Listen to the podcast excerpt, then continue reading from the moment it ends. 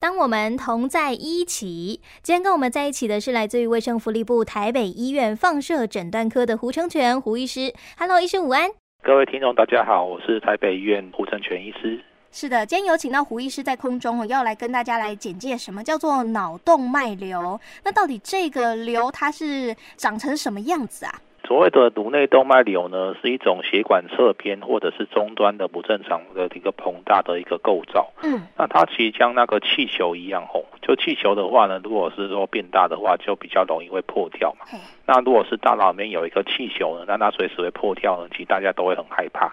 哦，那它这种的成因呢，其实血管它是因为血流的大量冲击，然后使得薄弱的血管壁呢向外膨缩，然后像个气球一样膨大，然后。所形成的一个构造这样子哦，就是那个血液不断去冲刷冲刷，然后那个血管就变成有一个畸形的一个小气球跑出来。对，破掉的话，如果在脑就会变成所谓的脑中风之类的，对不对？所谓的脑中风呢，又分两种，一种是出血性的，还有一种是缺血性的。嗯、缺血性的话，大概占百分之七十到百分之八十。嗯，那另外一种是出血性的话，大概在百分之二十哦。那出血性中风的话，有一种又是因为血管的这种破裂呢造成的这种症状。那这我刚刚讲那个颅内的动脉瘤呢，如果说它破掉的话呢，就会形成大出血，通常呢就会形成我们医学上所说的蜘蛛网的膜内的下腔出血。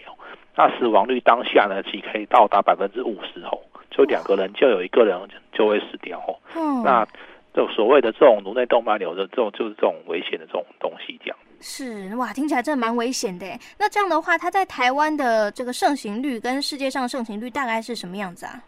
诶，根据文献的统计后，通常没有破掉的颅内动脉瘤发生率大概是百分之二到百分之三，就是一百人大概有两个或三个人就会发生哦。那通常假如说发现破掉的话，大概是百分之一啊。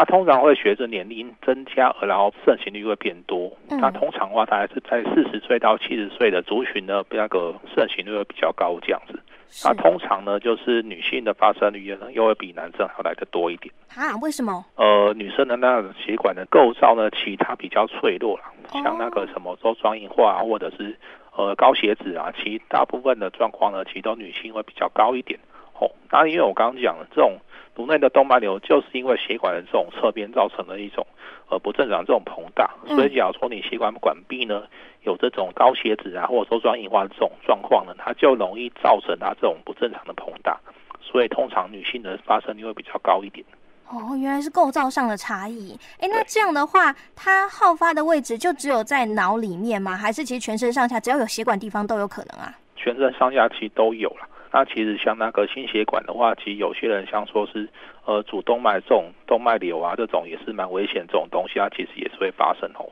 但是因为颅内的话，因为它假如说破掉啊，其实都可能造成致死率很高。那再来就是因为那个大脑里面有一些神经血管的这种构造，所以假如说破掉啊，就会造成这种神经血管的这种受损。那其实对之后的一些生活机能啊，其实都会造成很大的一个影响，这样子。是好，那如果真的不幸发生了所谓的脑动脉瘤的情况啊，就是如果假设连那个血管都破掉的话，那像这种情况之下呢，诶，以放射科的角度会怎么样去做治疗呢？以放射科的角度来说的话，因为其实大部分情况下，假如说发生破掉呢，病人都会来到我们急诊室，是啊，急诊室会找神经外科做一个评估这样子。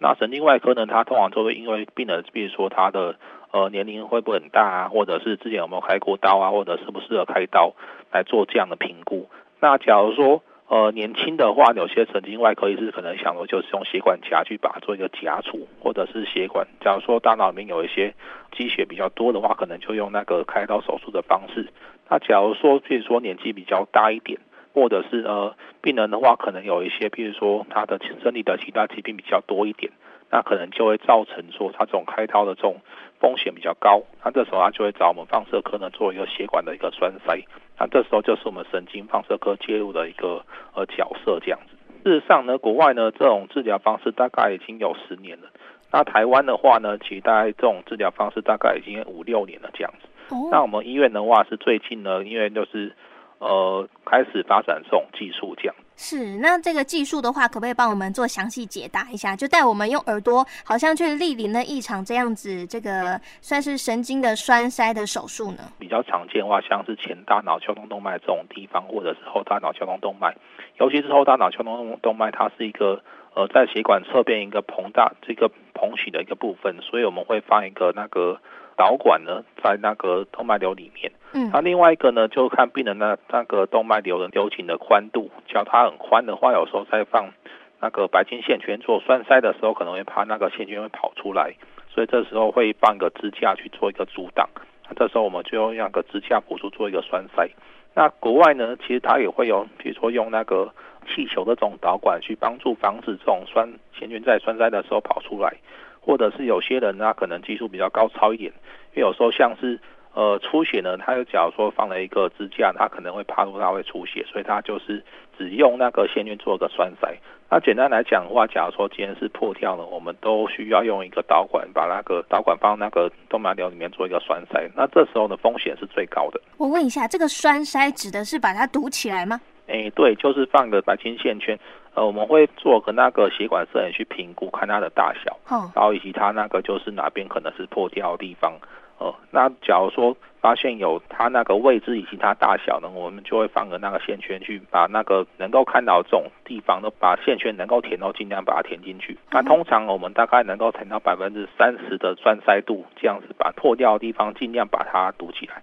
那当然没办法在第一时间马上堵起来，但是其实当我们放到百分之三十的这种线圈之后呢，其他就是会慢慢因因为血流这种改变，它就会造成这种血流进去这种动脉瘤破掉的地方的这种机会就大大的降低大概有原本的话，假如说没有治疗的话，其实它在破掉了三到十天，可能会再度发生这种破裂这种现象。那假如说已经做过这种治疗呢，其实再发生破裂的这种现象就小于百分之一了。所以所谓的栓塞手术，我们以白话文来讲，就是总之就是把它用那个刚刚说的白金线圈把它堵起来，然后让那个血液不会再一次冲到那个气球里面，对不对？嗯，对。哦，原来是这样。哎，这种手术的话，嗯、呃，因为你们的那个科别蛮特别的，就是神经的放射科嘛，然后就想想说，哎，那这么一个科别的话，它通常就是除了做这个手术之外，还要做其他种的手术吗？诶，事实上的话，什么神经放射科就是放射科的一个就是小的次专科，所以其实它是属于放射科里面哦。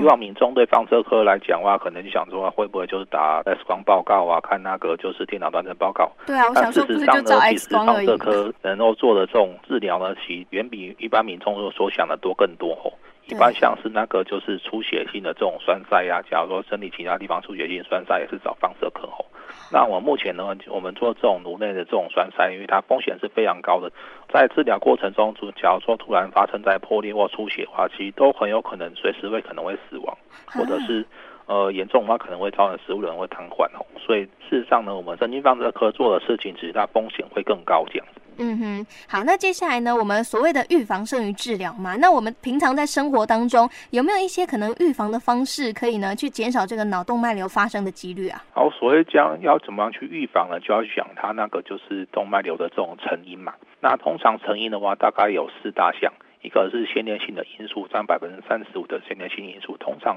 这种假如说先天性因素的话，通常都是病人的这种年纪会比较轻一点，因为它这种就是。呃，像先天压型的血管的那种，我刚刚讲就是血管管壁这种弹性纤维啊，或者是一些呃血管管壁的这种平滑肌啊比较少，或者是比较缺乏，它就容易造成，因为我刚刚讲血流冲击，然后产生这种气球膨起的这种现象。那另外一种就比较常见的，在四十岁到七十岁的这种年龄，大部分都是因为动脉的硬化，那通常都是因为三高啊，像高血压、高血糖或高血脂。造成这种动脉硬化的这种现象，这种是反而是我们在治疗的这种族群来说是比较常见的这种成因。是。那另外一种就是创伤，有些人就是因为像是年轻，他可能就是在呃骑机车或者是出车祸造成这种颅内这种创伤，那可能就是一样造成这种血管管壁的这种呃薄弱，造成这种凸起，就造成那个就是动脉瘤。嗯。那另外一种就感染，感染的话相对来说比较少见，有些颅内比较严重的这种感染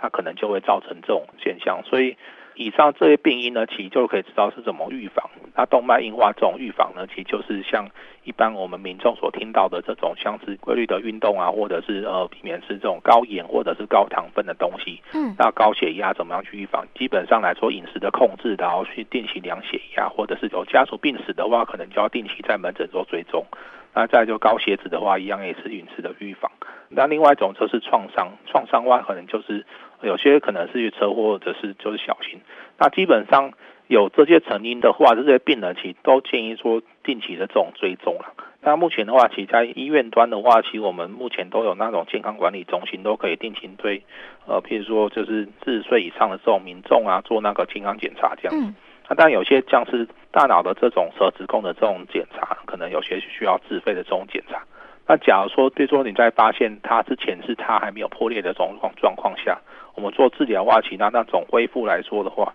一定会比它破裂之后再做治疗还要来得好。哦。所以基本上我们都是建议说，假如说有以上以上，比如说三高病史啊，或者是一些那个。动脉硬化的这种问题呢，请都建议做那个定期的这种脑部血管的这种评估，这样子是安全起见哦。在它可能还是个小气球的时候，就赶快把它给遏制掉，免得它破掉之后，你还要去这个各式各样的补救方法。对，所以听起来其实预防的方法就是，总之呢，大家多运动，然后呢，这个少吃点这个高油、高盐、高糖的东西，然后睡眠也要睡得好，吃的营养一点，这样就好了嘛，对不对？哎，基本上是这样。嗯哼，因为这个脑动脉瘤，它最怕的就是你的血管的管壁太薄弱，或者是你的血流太高，就很容易造成这种情况嘛。对，好，OK，所以今天在空中呢，带大家用耳朵吼来认识所谓的脑动脉瘤。相信呢，我们的胡医师用非常简单呢、简明扼要的这个呃方法哦，让大家很简单的就理解说什么是脑动脉瘤。今天在空中呢，非常感谢来自于卫生福利部台北医院放射诊断科的胡成全胡医师在空中跟大家分享，谢谢您，谢谢大家。